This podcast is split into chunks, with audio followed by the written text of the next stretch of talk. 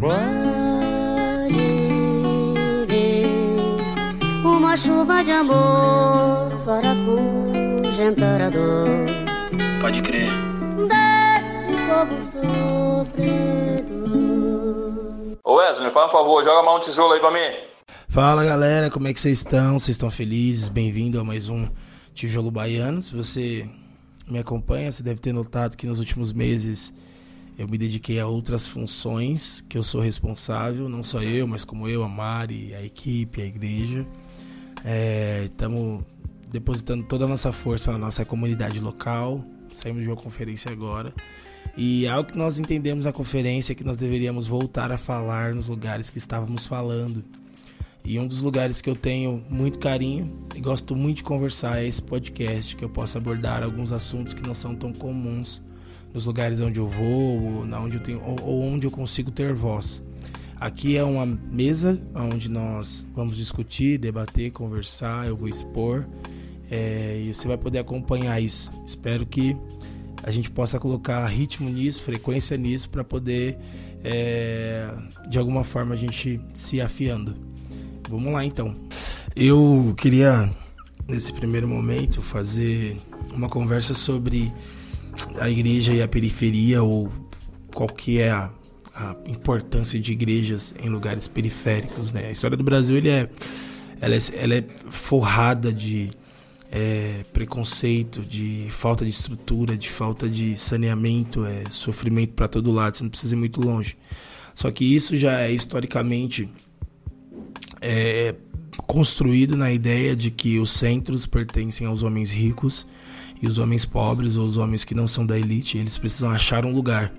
E esses lugares são as periferias, são os lugares periféricos ao redor desses centros, aonde existem os morros, onde existem as favelas, as comunidades, as, é, os ajuntamentos dos mais pobres e dos mais simples. E por incrível que pareça, dentro desse grupo existe um subgrupo, que existe um subgrupo, e aí a gente vai descendo cada vez mais em lugares mais escuros com uma maior falta de estrutura, com uma maior falta de, de qualidade de vida, isso vai desencadeando um processo marginal, né?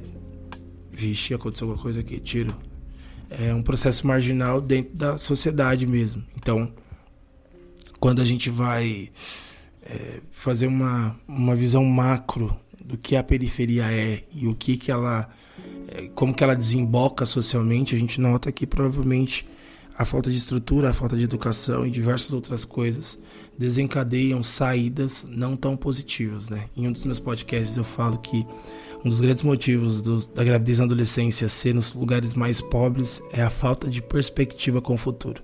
Quando você não sabe o que você vai fazer daqui para frente, você faz qualquer coisa. Agora.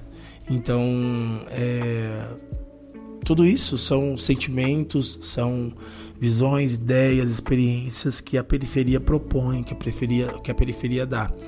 Né? Eu, ontem mesmo eu estava lendo um texto.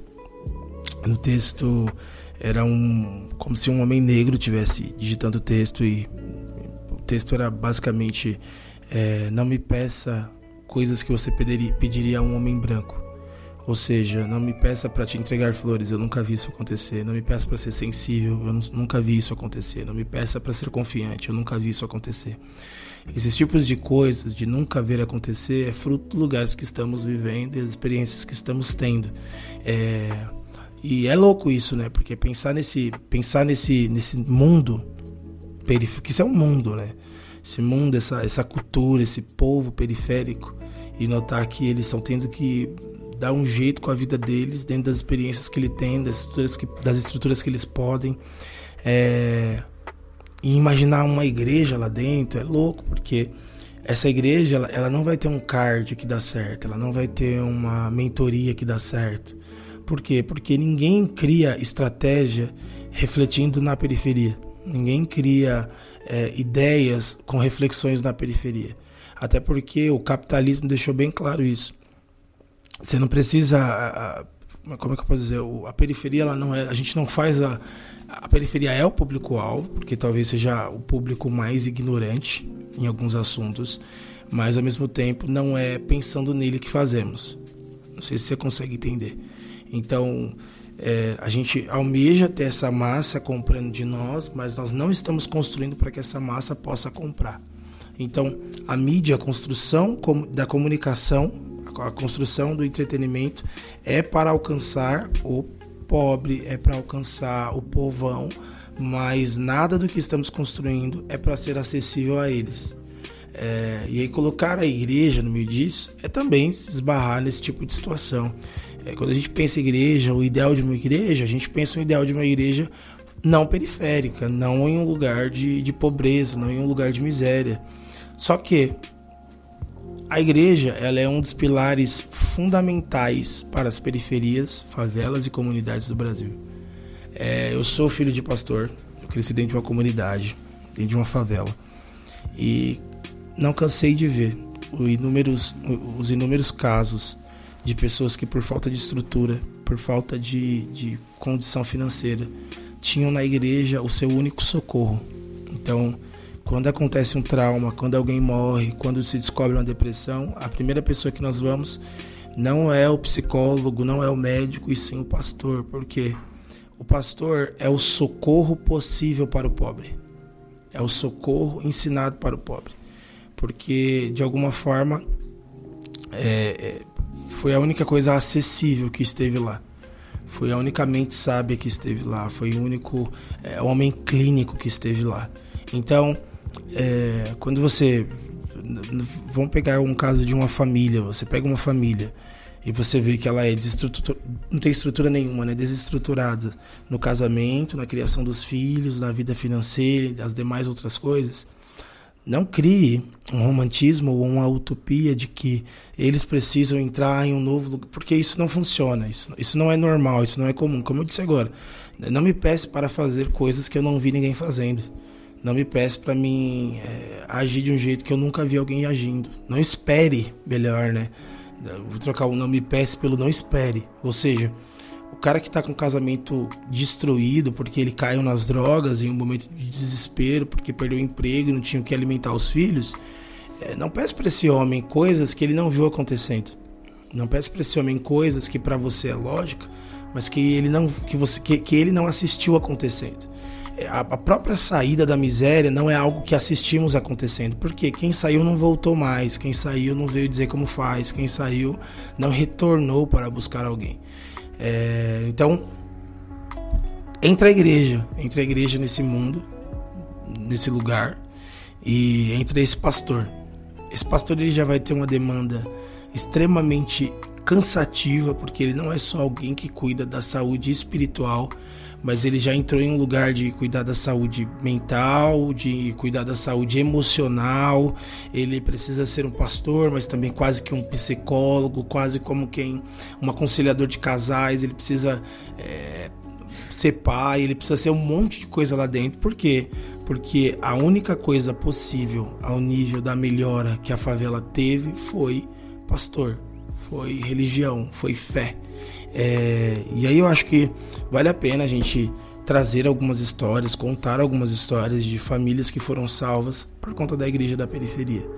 As pequenas igrejas que têm 30, 40 pessoas, 20 pessoas, essas igrejas que despertam fé nos irmãos, que mantêm os irmãos firmes, vivos, fervorosos, é, que na maioria das vezes é criticada por nós, é julgada por nós, por não ter pão, por não ser de verdade, por não ter é, profundidade. E se a gente fosse falar da vida, por exemplo, dos pastores dessas igrejas, esses níveis de igreja, eles não têm estrutura ou não têm um background que consiga manter eles. Então, se eu não tenho um background que possa, que possa me manter, eu preciso me manter de algum jeito. Então, o pastor dessas igrejas normalmente é o cara que trabalha 12 horas por dia. É o cara que está exausto, cansado, que está dando para a igreja tudo que ele pode dar mas que também precisa responder a todas as outras responsabilidades, porque a igreja é o que você não consegue fazer com a consciência pesada.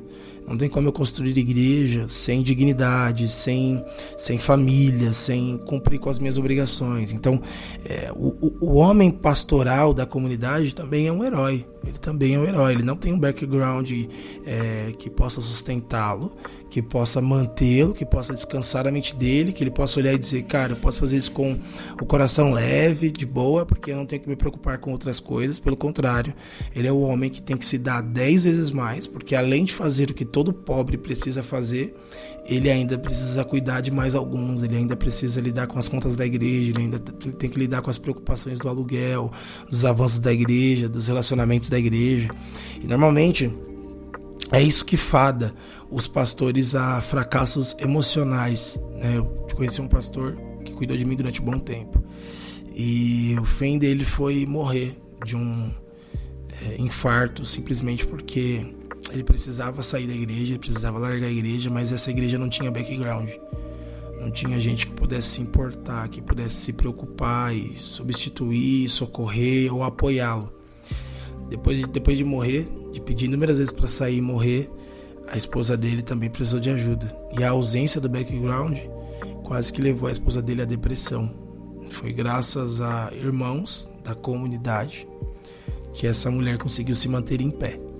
Então, é, uma, é, uma, é um nível de reflexão que precisamos ter muito profundo sobre igreja e periferia. A igreja é a saúde possível para o pobre. É, e quando ele encontra ela, quando ele lidar com ela, ele, ele despeja tudo ali. Aquilo, aquilo ali é a experiência mais relevante da vida dele. Aquilo, igreja ali dentro tem nome de família, de esperança, de possibilidade, de renovação. Então, espero que essa conversa possa te levar a refletir que a igreja que não se comunica com o lugar que você está ou não fala a sua língua não significa que ela não deve existir significa talvez que ela existe para outra pessoa. Se não muda essa doutrina, se não muda o que cremos, mas ao mesmo tempo não te comunica, tá tudo bem. Às vezes não foi feita para te comunicar, foi feita para comunicar um povo que passa por experiências diferentes das suas, que precisa ser falado em outra linguagem. Aqui a gente pode colocar nome de pregação, aqui a gente pode colocar estilo de música, tudo isso são bases que sustentam um povo. E esse povo provavelmente aqui na nossa conversa ficou claro, é um povo periférico, um povo pobre, um povo que precisa ser reavivado todos os cultos. Porque de manhã tem milhares de coisas que estão pedindo para eles pararem. E à noite eles têm uma hora sentado em uma cadeira, tentando renovar todas as forças para continuarem casados, para continuarem acreditando nos filhos, para continuarem passando pelo momento difícil sem renunciar à dignidade, caráter. É, então é isso, que possamos olhar para a igreja e pensar que devemos ajudá-las, se conectar com pastores de igrejas periféricas, apoiar igrejas periféricas, ajudar igrejas periféricas. Elas, elas são quase que um, um remédio social, quase que uma cura social.